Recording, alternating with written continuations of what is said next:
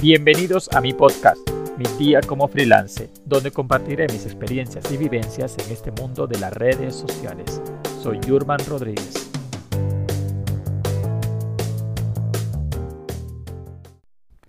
En el episodio de hoy le traigo algo muy importante.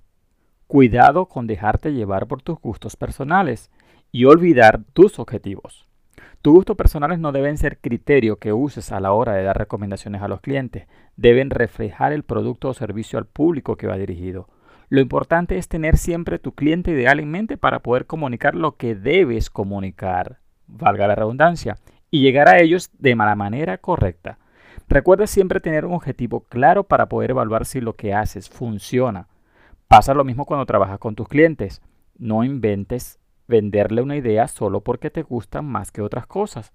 Recuerda que el objetivo como profesional es ayudar a los clientes descubriendo lo que necesitan y ellos se sientan a gusto y también logren sus objetivos por medio de tus productos, servicios o habilidades.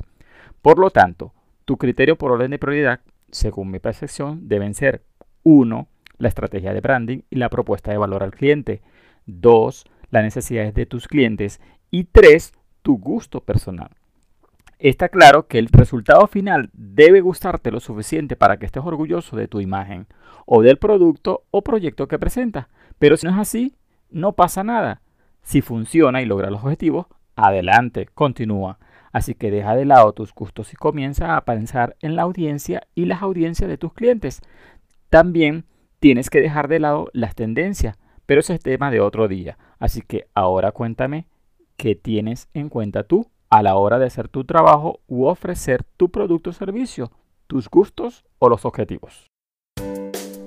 Y hasta aquí nuestro episodio. Si te gustó, no olvides suscribirte y dejarme tu comentario. También recuerda seguirme en mis redes sociales para compartir más experiencias juntos. Soy Yurman Rodríguez.